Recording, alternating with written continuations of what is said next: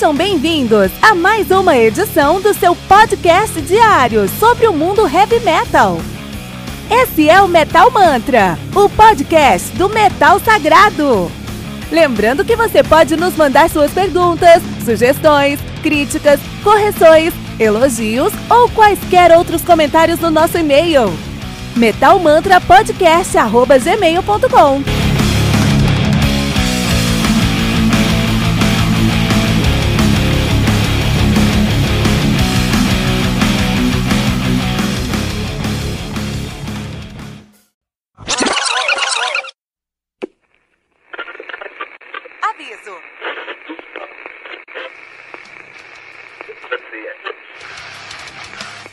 Antes de começar, avisamos que todo o conteúdo do Metal Mantra é Creative Commons. Por isso, músicas, links e podcasts citados nesse programa estão na descrição desse episódio.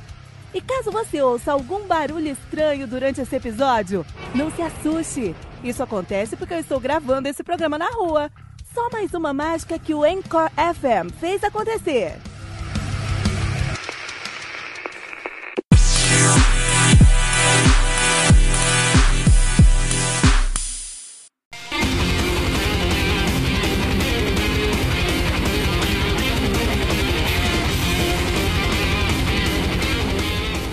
The Fourth Legacy do Camelot, álbum lançado aí em, no dia 22 de dezembro de 99 pela Noise Records, o The Fourth Legacy, que conta com 12 músicas que totalizam então 48 minutos de play.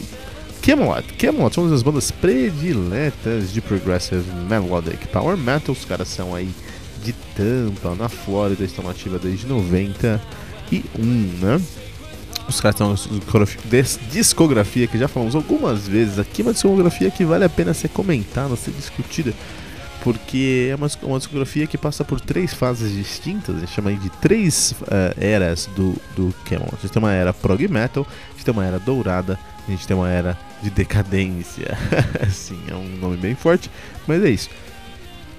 Até podemos, podemos é, é, é, dividir essa, segunda, essa última temporada, última era dela, deles, a era da decadência, entre duas outras sessões, seriam ascensão e, e queda, né? Duas sessões que são ascensão e queda.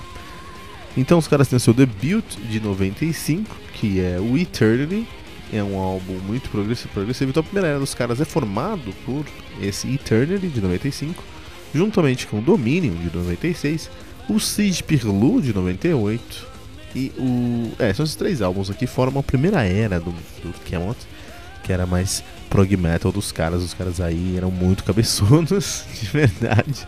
Eram, cabece... eram é uma banda já cabeçada aí pela. É, liderada pelo Thomas Youngblood, que é um dos prodígios da guitarra moderna. E ele provou isso em cada compasso lá nesses seus primeiros três álbuns, com muita, muita coisa intricada, bagunçada, é, é, cabeçuda, é, muita, muita informação muita música densa, assim. É ruim, não é ruim, mas é muito difícil de você digerir essa sonoridade dos caras, porque é um som muito pesado em questão de informação. Tem muito, muito denso, né? Essa é a realidade. E eles foram uh, severamente criticados, uh, álbum após álbum, por esse excesso, esse demasiado um, pudor com as músicas, uma música que acabava sendo muito interessante, tinha uma melodia muito legal, mas a melodia estava dentro aí de, um, de, uma convenção tão intricada, tão complicada que se perdia, né? Então esse preciosismo dos caras foi muito criticado, especialmente ali no, no Eternity e no Dominion. E o Youngblood foi assumindo essas, essas críticas pouco a pouco, foi entendendo, assumindo essas críticas e decidiu ir amaciando a mão. Foi dosando a mão, foi colocando menos do que ele queria, tanto assim, de informação nas músicas, trazendo menos informação e trabalhando as informações que eles colocavam nas músicas mais. Então, em vez de colocar uma, 200 melodias numa, numa música apenas, eles colocavam três e trabalhavam essas três a exaustão. E pouco a pouco eles foram pegando um jeito e assumiram aí um dos melhores álbuns da história do Power Metal nos Estados Unidos, do Prog Power dos Estados Unidos, né? Que é a fase dourada do Camelot, formada pelo The Fourth Legacy, de no... de 99, que a gente tá falando aqui, o Karma de 2001, o, o Epica de 2003 e o Black Halo de 2005. Então esses, esses álbuns aqui são constituem a época dourada do Camelot, né? E é, é, um, é, um, e é uma época muito justa. Os caras fizeram justo ao seu som porque eles conseguiram muito sucesso muito sucesso mesmo nessa época aí, e justamente porque as músicas eram extremamente bem feitas. Né? Quando a gente pensa em The Fort Legacy, o álbum que a gente está falando hoje, vai falar mais sobre isso mais tarde, quando a gente falar especialmente sobre eles, esse álbum aqui. Mas é um álbum que tem um, uma pegada muito, muito dosada. Então, a, a, tem uma, um senso de dinamismo, de tensão de relacionamento muito aguçado. As músicas eles fazem, elas fazem sentido assim, essa questão de relaxar e tensionar nesse álbum, que é algo que o, o Camelot foi aperfeiçoando nesses álbuns. Né? E o primeiro álbum da Era Dourada, então teoricamente o, o pior álbum da época dourada do Camelot é o The Fourth Legacy, que já é um grande álbum. Né, que ele só não consegue ser melhor do que os outros, os outros três que vieram depois, que é o Karma, o Epica e do Black Halo, né? Essa foi a época, a época dourada, a era dourada do Camelot que os colocou como headliner.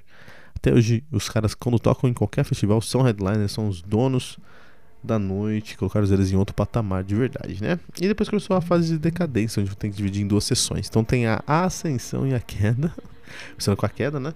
Com Ghost Opera de 2007, uh, Poetry of the uh, for the Poison de 2010 e o é, Ghost Opera e o, Poison for the, e o Poetry for the Poison de 2007. Então, esses dois álbuns constituem aí. Foram dois álbuns gravados pelo Roy Ken, vocalista da banda, mas ele já não queria estar tá mais lá. Ele dava pra perceber que ele já não queria estar tá tanto lá. Isso acabou afetando a interpretação dele e o álbum em si. Não são álbuns tão fortes, não, muito pelo contrário, são álbuns bem diluídos, bem fraquinhos até, né? E aí o Ken saiu da banda, eles chamaram o Tommy Karevic lá do Seventh Wonder e eles uh, começaram a lançar três álbuns que o que nesses três álbuns o, o, o, o Tommy Karevic começou a assumir a sua própria personalidade um pouco mais dentro do Camelot. Então a gente tem aí o Silverthorn de 2012, temos o Raven de 2015 e do ano passado The Shadow Theory. Esses três álbuns aí é, foram, foram melhorando, né? Foram melhorando de pouco a pouco, se tornando aí cada vez mais próximo do que o Karevic queria, do Karevic via dentro do próprio Camelot. A banda que é atualmente é formada por Sean Tibbets no baixo, uh, Thomas Youngblood na guitarra, Oliver Palotai no teclado, Tommy Karevic no vocal e Alex Landenberg na bateria. A época do lançamento de The Fort Legacy, a banda era bem diferente. A banda era formada na época por uh, Roy Ken no vocal, Thomas Youngblood na guitarra e no back vocal, Glenn Barry no baixo e Casey Grillo na bateria. Essa aqui é a formação clássica do Camelot. A gente pensa em Camelot, essa é a formação clássica dos caras. O The Fourth Legacy é um álbum que conta aí com. É como a gente falou, ele é o álbum mais fraco da melhor época do Camelot. Então torna os, que ainda os torna um álbum muito bom, um álbum incrível, um álbum muito bom mesmo. Mas é o mais fraquinho ainda nessa época dourada do Camelot, né? E é um álbum que o Camelot eles estão, a banda está muito mais é, vontade em explorar temáticas. Então a gente tem uma, uma, uma um, algumas músicas, somente a segunda metade do álbum, são músicas pesadamente influenciadas pela cultura grega, cara. Então tem uma sonoridade mais escura, mais densa aí, mas mais simplista, mais uh, uh, comestível, mais fácil de ser digerida assim pra gente. Tanto que a gente ouve esse álbum aqui numa tacada e não dói, não machuca e você vai ficar com impressões de elementos que vão ficar etéreos ao ar. Então assim, o Youngblood ele estava desenvolvendo aí a sua composição para uma composição mais tranquila, uma composição mais uh, comercial, mas com muita qualidade ainda e fez muito bem para o Camelot nesse momento. Tem uma arte aí lindíssima também nos remete aí à Grécia antiga, assim como músicas como Alexandria, The Inquisitor, Until Kingdom Come, Lunar Sanctum, né? São músicas que nos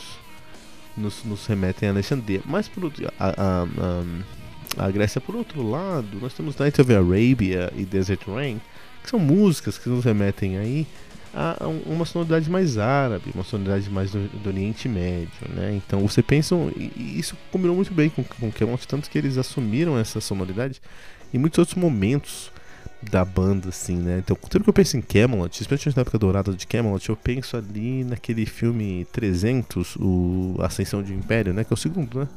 segundo 300. Tem o 300 primeiro, né? Depois tem o segundo 300. E nesse segundo 300 tem a história de um capitão de Atenas lá que ele tenta é, negociar com uma, com uma guerreira, uma líder militar, é, que eu não sei o nome dela no filme, mas era interpretada pela Eva Green.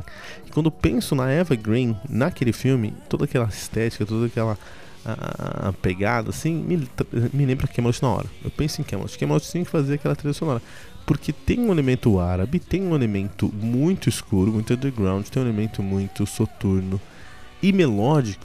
Então para mim é perfeito assim a, a, sonoridade daquele, daquela imagem, daquela direção de arte, arte para o Camelot. Isso tem, mas isso tem se perdido. Isso ficou lá na época dourada, já no Black Halo já não tinha mais isso. E o Camelot tem cada vez mais assumido aí uma pegada agora mais futurista, né? Agora eles falam sobre as máquinas que vão dominar o mundo. Isso é o Camelot de hoje. Mas é isso, né? A gente, esse aqui é a nossa opinião sobre o Camelot com The Fourth Legacy aqui no Metal Mantra. Se tiver alguma sugestão, concordar, discordar, por favor, manda um comentário pra gente, manda um áudio pra gente, né? Faz o seguinte, vai no nosso Instagram, manda uma mensagem pra gente, a gente vai mandar lá pra você o link do nosso Roadie no WhatsApp. E você pode mandar o seu áudio pra gente no WhatsApp e a, a, a, gente posta aqui a sua opinião, sem problema nenhum, porque nosso objetivo aqui é criar essa comunidade aberta do heavy metal. Né? Então é isso aí, Camelot com The Fourth Legacy aqui no Metal Mantra.